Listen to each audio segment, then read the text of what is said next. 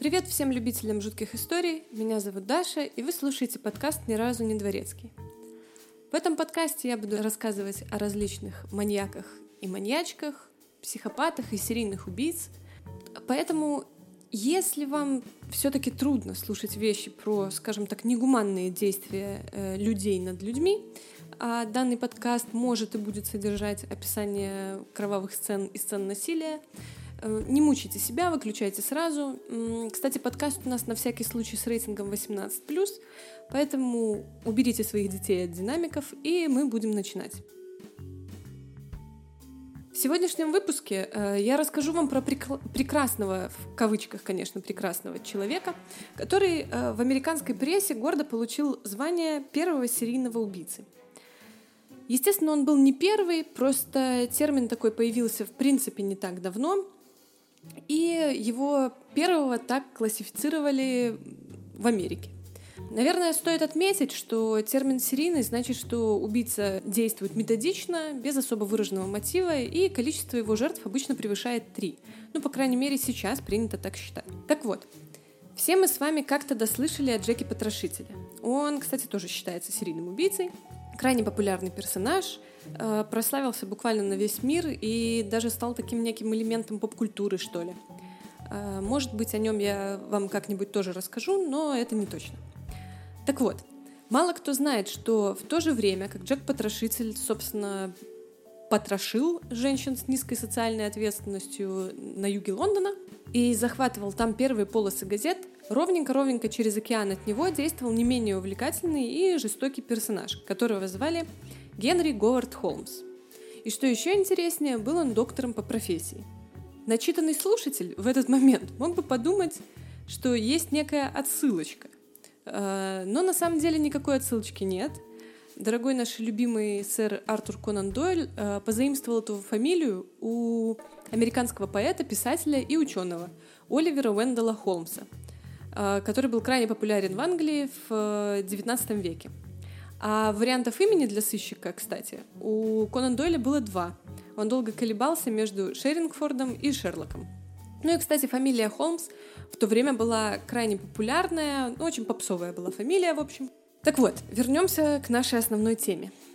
А, мистер Холмс был поистине интересным человеком.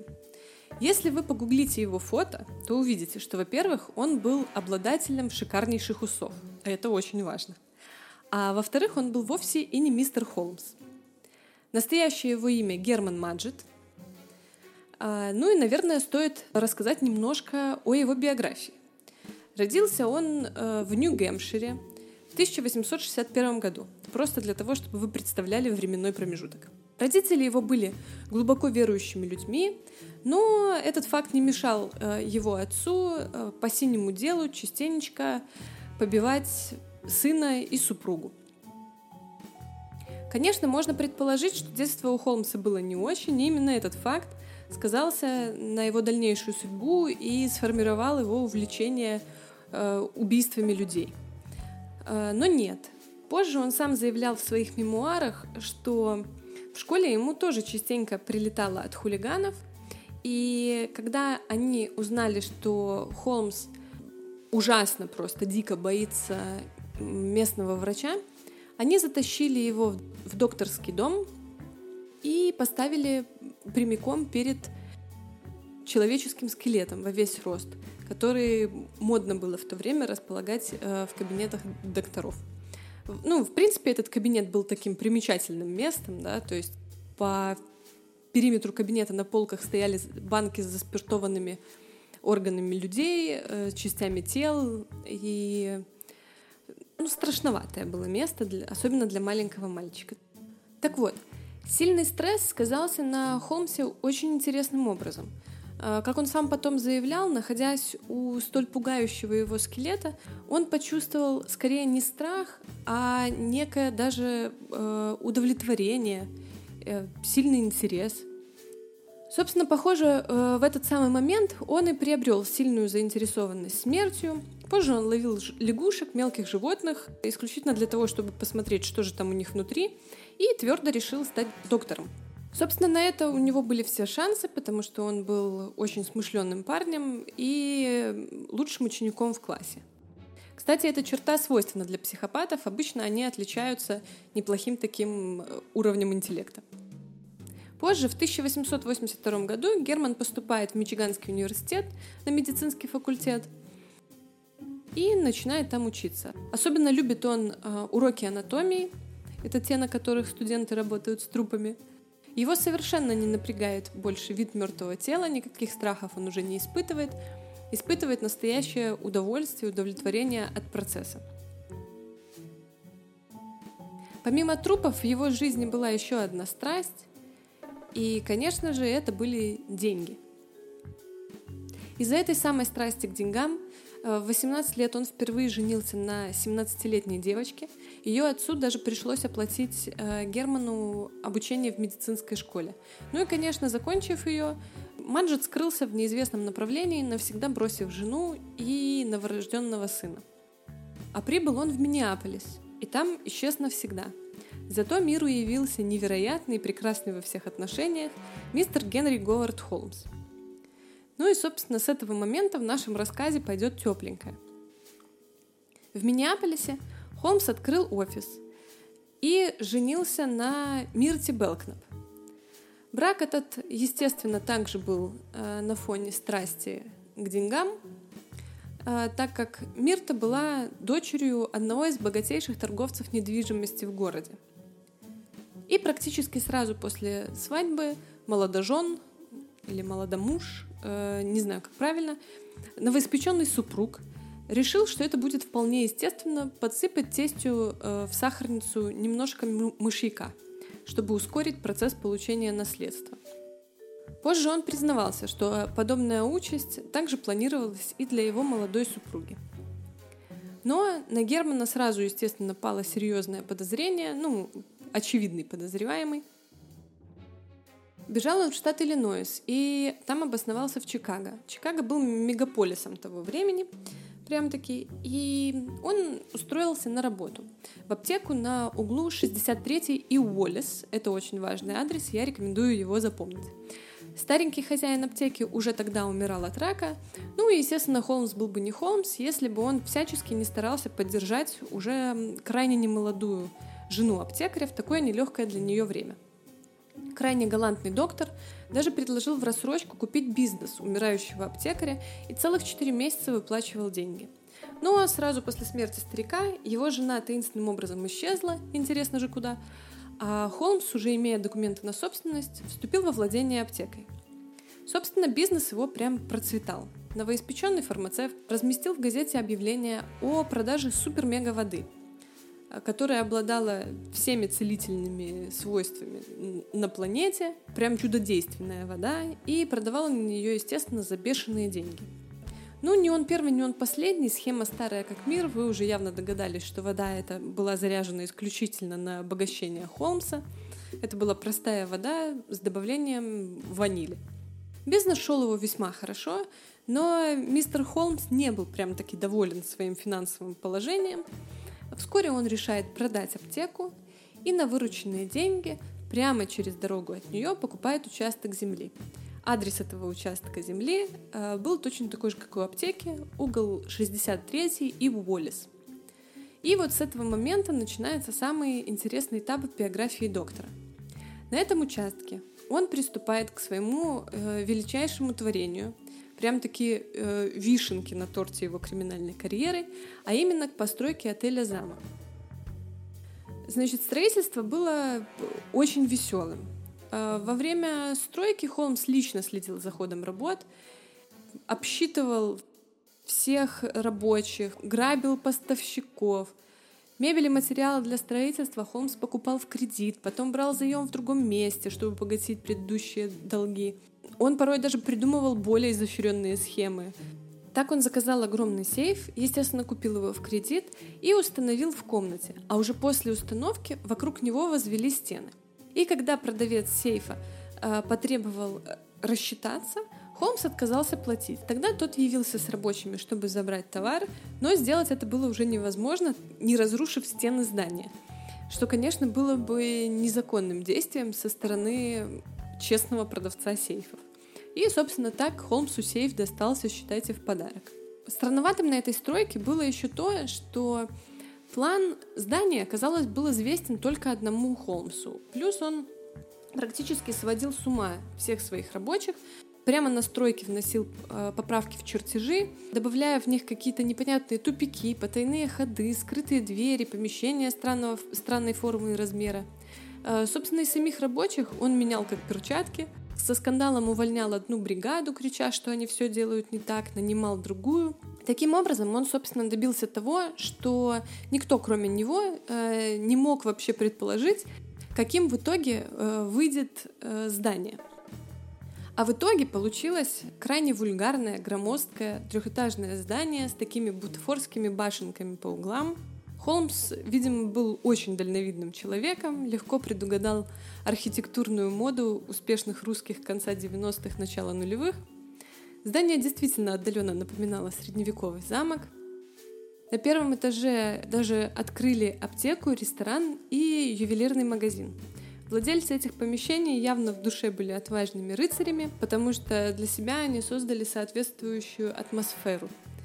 Помещениях повсюду были невероятно безвкусные деревянные панели, лепнина, золоченые зеркала, какие-то гигантские живые растения. Вот, э, собственно, этим был занят первый этаж. На втором этаже располагались непосредственно уже комнаты отеля.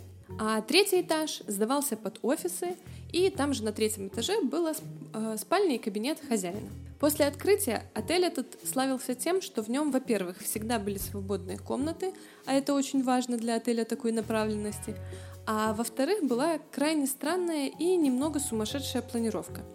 Собственно, сейчас вы легко догадаетесь, какую функцию должен был в первую очередь выполнять этот отель. В его комнатах были размещены потайные двери, которые вели в смазанные маслом шахты. А шахты, в свою очередь, вели в подвал. Конечно, конечно, в случае чего можно было предположить, что это место для сброса мусора или, там, например, грязного белья.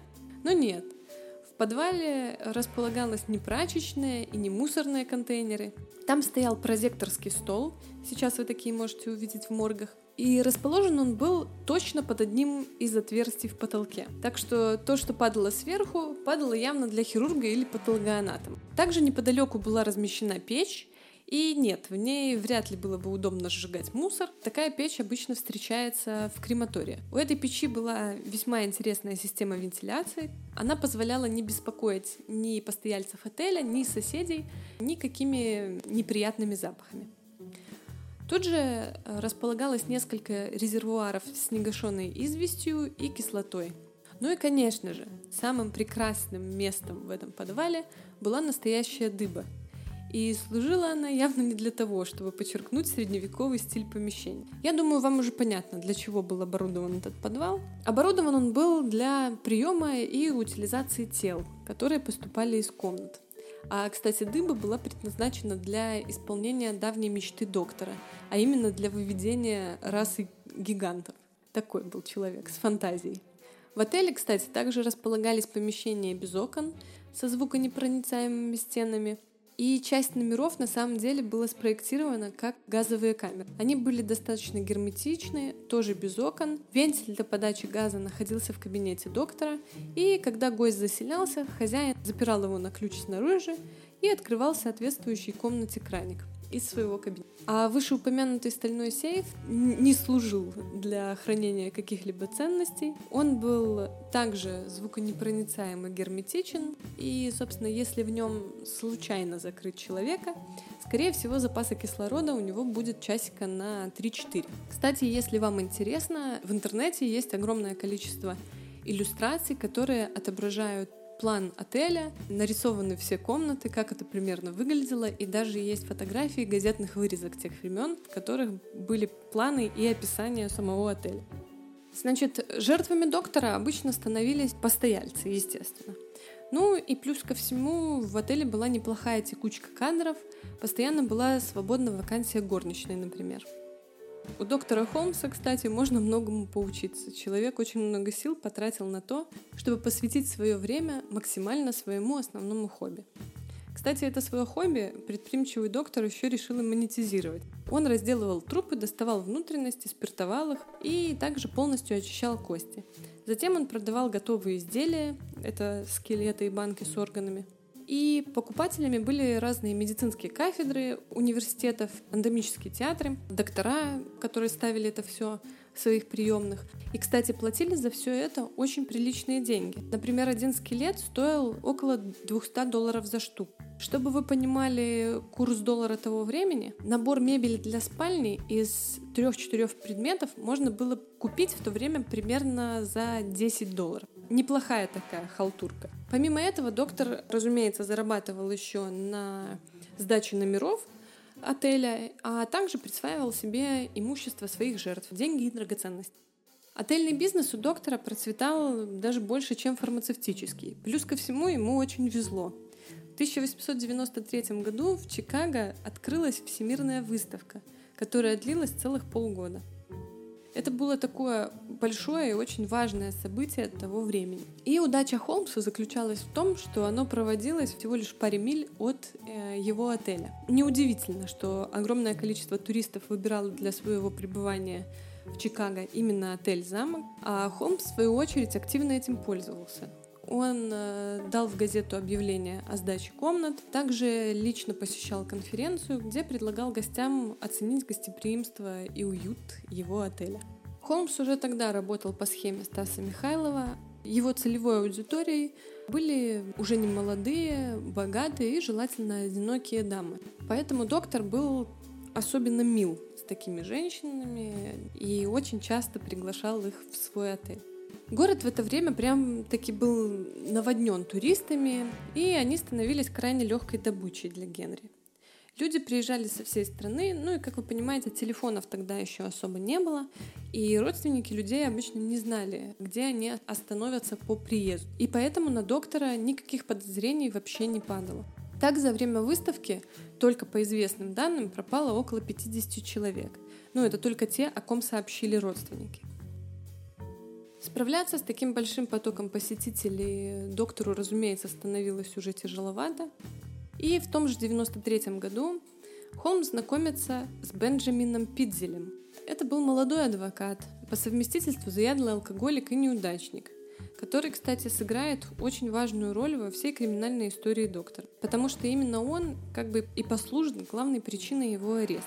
Пидзель также являлся мужем и отцом пятерых детей и официальным безработным. Холмс нанимает его на работу в отель, и тот, естественно, соглашается, так как дела его крайне плохи, а семью кормить таки надо. Генри даже оставляет его управлять отелем на время своего отъезда из города. Кстати, Холмс частенько уезжал из Чикаго к своей семье. Да, да, да, вы не ослышались, у него была семья и не одна. Это было бы для него слишком просто. У него одновременно или одновременно было целых три семьи. Все его жены с детьми проживали в разных городах и даже не догадывались о существовании друг друга. Каждая из его жен пережила мужа, дожила до старости, в отличие от его многочисленных любовниц, которых э, рано или поздно он приглашал таки на тет-а-тет в своем подвале. Так вот, вернемся к Пидзелю. Пидзель был в курсе грязных делишек доктора, но так как ему нужна была работа, он держался за место и помалкивал. Холмс и его служащие были настолько близки, что доктор стал для Пидзелов фактически таким членом семьи. Однако вскоре Генри сталкивается с неприятностью. Бенджамин, которому он так доверяет, начинает активно выражать свое недовольство и требует большей оплаты за свои труды. Значит, первое правило работы с серийным убийцей или с психопатом, особенно если вы знаете, что он убийца и психопат, никогда, никогда не стоит идти с ним на конфликт. Ну вот честное слово, ни в одной истории это ничем хорошим не заканчивается. Холмс, собственно, уже давно э, переживал, что Пидзель может по синему делу сболтнуть что-нибудь о делах отеля «Замок». И его требование большей оплаты послужило последней каплей в миске его терпения.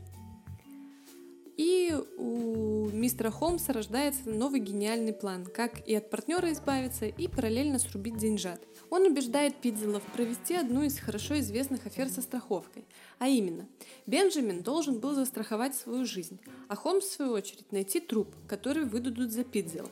А жена Бенджамина должна была опознать труп неизвестного как тело своего мужа и получить крупную сумму по страховке. Позже они бы поделили деньги, и доли Пинзелов хватило бы на то, чтобы всю оставшуюся жизнь жить по их меркам безбедно. И, естественно, Пидзел соглашается и уговаривает на это дело жену. В Чикаго воплощать эту затею было весьма рискованно. Плюс доктору было уже довольно трудно скрываться от разъяренных кредиторов, ну и платить по долгам, естественно, тоже был не вариант, как вы понимаете. Поэтому Холмс, прихватив Пидзела с семьей, бежит из города. Отель свой он закрывает как бы на ремонт.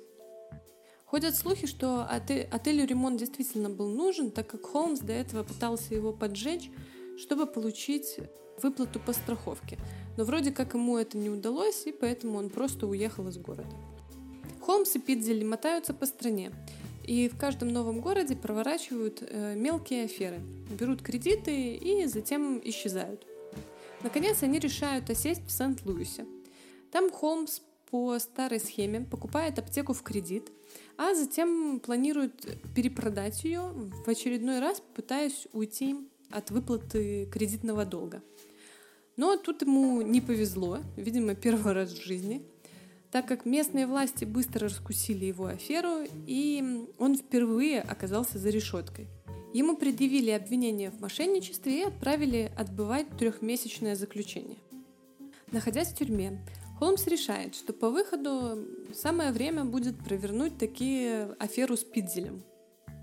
Непонятно зачем, он решил поделиться своим планом с сокамерником, также мошенником и грабителем.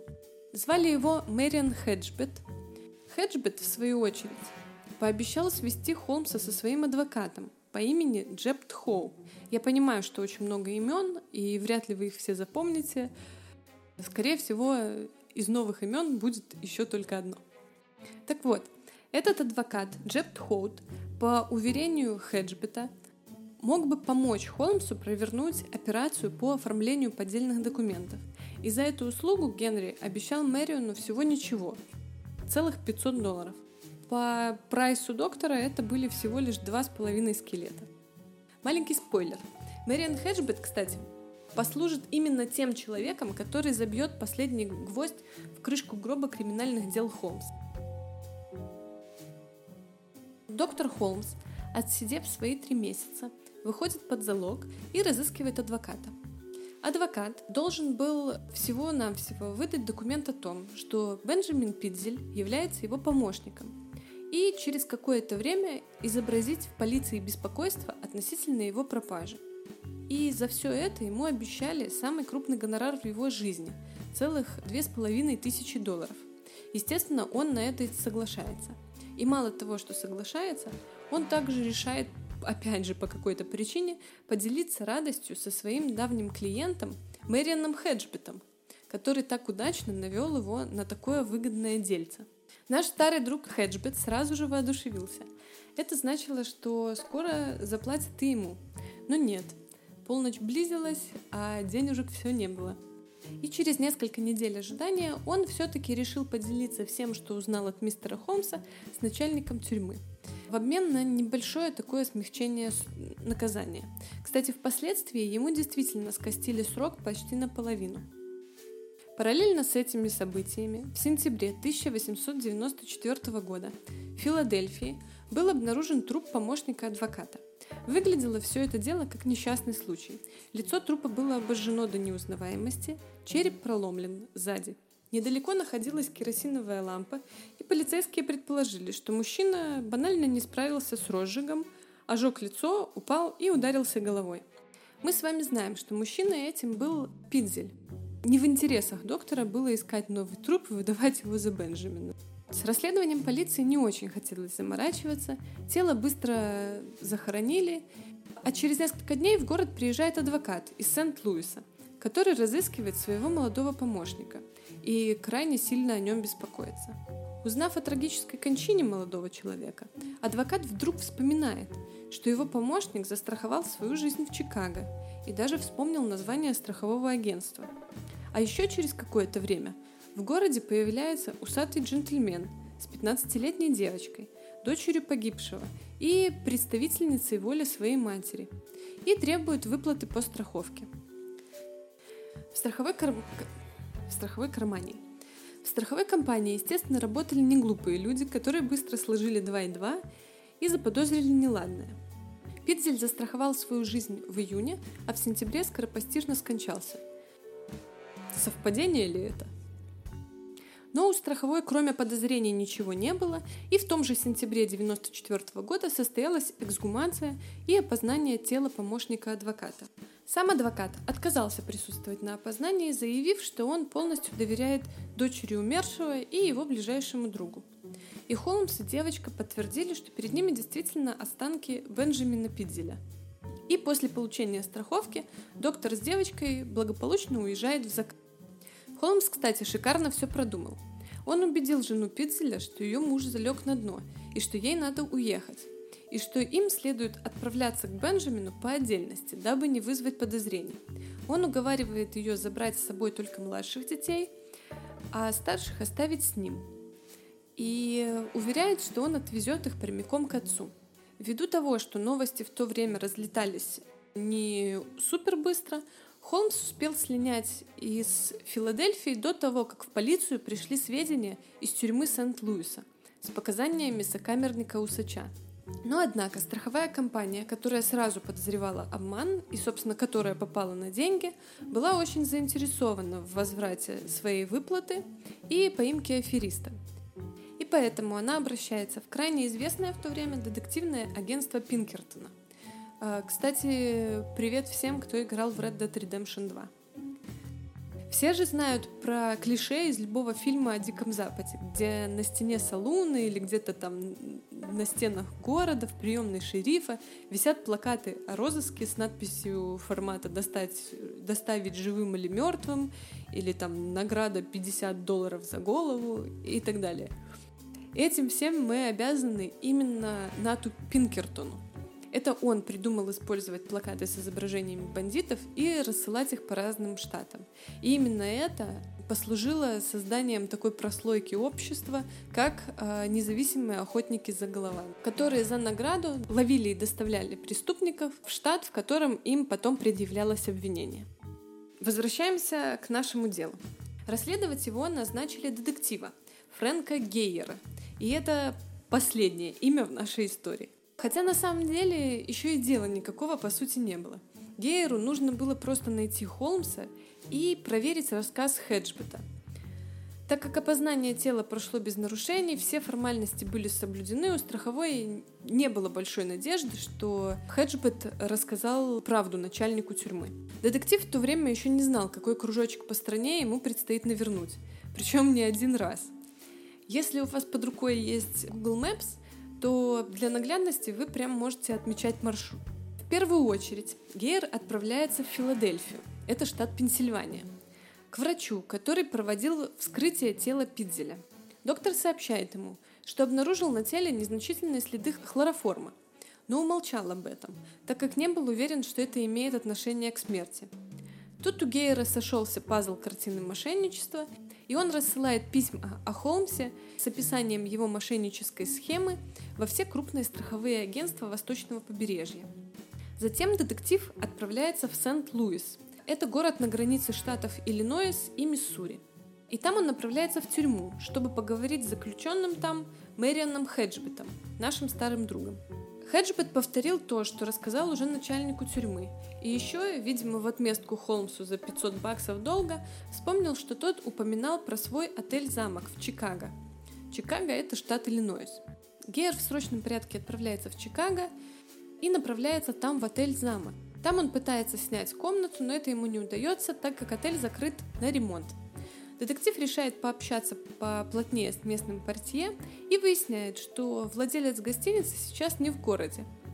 Гейер на всякий случай показал портье фото Питцеля, и тот сразу узнал в нем заместителя хозяина отеля. Детектив оставляет у портье несколько записок для Холмса, э, совершенно безобидного содержания, и просит портье передать их хозяину при первой возможности. При этом на почте он оставляет указание выслать ему данные о всей почте, приходящей и исходящей из отеля «Замок». Тут же он получает письмо из Нью-Йорка, сообщающее ему о смерти мистера Холмса. Застрахованного на 10 тысяч долларов, которого нашли с обожженным лицом и о таинственном усатом джентльмене, друге погибшего, который требовал выплаты. В агентстве тогда решили начать расследование, и друг покойника скоропостижно уехал из города. Тут для детектива стало очевидно, что Холмс – это не настоящее имя. И позже это подтвердилось служащим почты, который передал данные о том, что партия передал записки детективу некому Герману Вебстеру Маджету в Сент-Луис. Детектив поспешил туда. Там он узнает, что Герман Маджет отправился в Детройт, штат Мичиган. В Детройте сыщик снова не застал Холмса. По словам партии отеля, подозреваемый ушел буквально за несколько, за несколько часов до прихода детектива. Зато Портье сообщает, что мужчина путешествует в сопровождении трех детей. Имена детей совпали с именами детей Пидзеля. Но где еще двое детей и жена покойного Гейеру, пока было неизвестно. Отсюда же, из Детройта, сыщик отправляет указание отыскать родителей жены Пидзеля. Там же получает известие, что очередное письмо в отель «Замок» было отправлено из Торонто. Это в Канаде. Детектив в срочном порядке отправляется туда, и, естественно, там ему сообщают, что его цель покинула съемный дом совершенно недавно и отправилась в Цинциннати, штата Гая. Кстати, тут же в Торонто Гейер во время своего второго тура по следам мистера Холмса в подвале дома обнаружил тела двух старших дочерей Пидзеля. Доктор Холмс запер их в большом сундуке и подвел туда газ. Из Канады сыщик пули летит в Цинциннати, и там узнает, что из Индианаполиса, штат Индиана, вдова Пидзеля отправила письмо своим родителям. Гер предполагает, что Холмс путешествует вместе с женой Пидзеля и мчит туда. Но жены Пидзеля и Холмса он там не находит. Здесь же, в доме, который снимал убийца, во время своего второго кружка по стране, сыщик обнаружил еще не до конца сожженное в печи э, тело сына Пидзеля. Следующее письмо от жены Бенджамина Пидзеля ее родителям было отправлено уже из Берлингтона, штат Вермонт. Детектив отправляется туда, предварительно дав указание приставить охрану к вдове. И от нее он узнает все подробности аферы со страховкой. Женщина искренне считает, что ее муж все еще жив и прячется где-то от полиции с тремя старшими детьми, а младших детей она отправила погостить к дедушке с бабушкой – Холмса она видела совсем недавно, но разругавшись с ней, он уехал в Бостон. Это штат Массачусетс. Кстати, на заднем дворе дома Гейер обнаружил свежевыкопанную яму. Скорее всего, предназначалась она для жены Бенджамина Пидзеля. Но так как доктор очень спешил, он не успел довести свои планы до конца. Сыщик не мог снова упустить Холмса, и поэтому направил в Бостон целую группу детективов Пинкертона – и именно там, 17 ноября 1894 года, Герман Маджет был задержан по подозрению в убийстве и мошенничестве. У него на руках был билет на пароход в Европу, и если бы ему удалось отплыть, вряд ли кто-нибудь его уже нашел, и вряд ли вообще существовала бы такая история. На самом деле все эти веселые догонялки длились не более полутора месяца, с конца сентября 1994 года по середину ноября 1994 года. Стоит отметить, что привлекли Холмса по такому невнятному обвинению лишь потому, что тела детей Пинзеля и тайны отеля «Замок» были раскрыты Гейером, когда он поехал второй раз по тому же маршруту, чтобы собрать больше улик для суда. И вот только спустя полгода, в июле 95-го, полицией был проведен тщательный обыск замка. С огромным трудом, но полицейским все-таки удалось обнаружить секреты здания. И моментально пресса разносит новость о докторе-мучителе и его пыточных камерах. А суд над Холмсом начался только через год после его поимки, в октябре 95 Доктор отказался от услуг адвоката и сам представлял свои интересы в суде. Холмса признали виновным в убийстве первой степени и приговорили к смертной казни через повешение. Доказать его причастность к смертям пропавших туристов было проблематично в силу зародышевого состояния криминологии и так как доктор предусмотрительно не оставлял улик. История серийного убийцы так взбудоражила американское население, что газетчики наперебой пытались выведать у Холмса его историю и предлагали баснословные суммы денег за эксклюзивный материал. Холмс э, быстро просек, что длинная и путанная исповедь может отсрочить его казнь. И вскоре он принял предложение одной из газет семь с половиной тысяч долларов за подробный рассказ. Непонятно, зачем ему нужны были деньги, но страсть есть страсть. И тут доктор устроил целый цирк. Он постоянно врал, уверял, что одержим сатаной, утверждал, что его подставили и оклеветали. Но в конце концов, по указу губернатора штата, приговор был приведен в исполнение 7 мая 1896 года. Доктор Холмс завещал залить свой гроб бетоном, дабы никто не потревожил его тело после смерти. Он жутко боялся, что станет предметом изучения других врачей. И его просьба была выполнена. Собственно, на этом и закончилась история кровавого доктора с шикарными усами. Количество жертв Холмса колеблется между 20 и 350. Неплохая такая разбежка, конечно, а, но сам доктор признался только в 27. Отель «Замок» сильно пострадал при пожаре в 1995 году. Существует мнение, что это был поджог, так как правительство очень опасалось того, что мрачное место превратится в некий аттракцион и создаст плохую репутацию города. Поэтому позже то, что осталось от отеля после пожара, было снесено.